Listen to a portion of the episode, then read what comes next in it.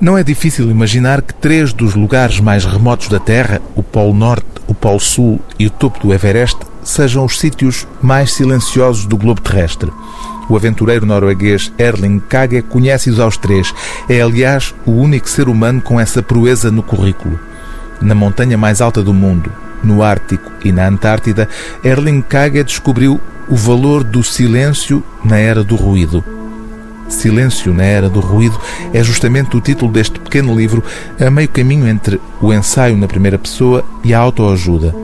Nele, o autor é arauto de uma descoberta pessoal que pretende partilhar com o mundo.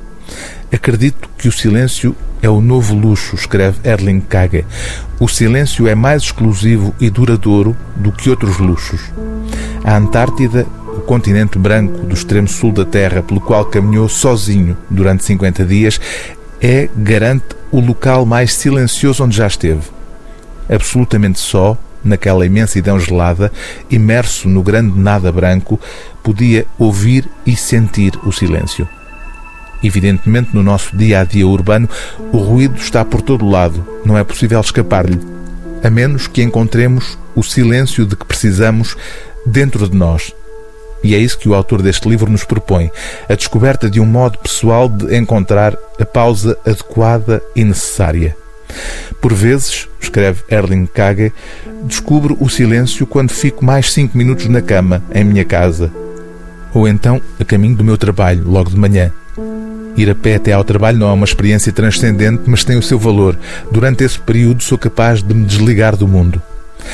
Durante milhares de anos, Indivíduos que viviam na solidão, sem ninguém à sua roda, tais como monges no alto das montanhas, ermitas, marinheiros, pastores, exploradores de regresso a casa, estavam profundamente convictos de que a resposta aos mistérios da vida se pode encontrar no silêncio. É precisamente esse o ponto. Navegamos, atravessando todo o oceano, mas é quando regressamos a casa que podemos descobrir que aquilo que procurávamos, na verdade, reside no nosso interior.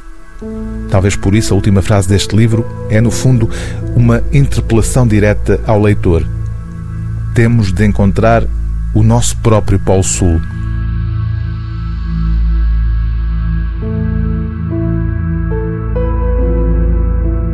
O livro do dia TSF é Silêncio na Era do Ruído, de Erling Kage, tradução de Miguel Castro Henriques, edição Quetzal.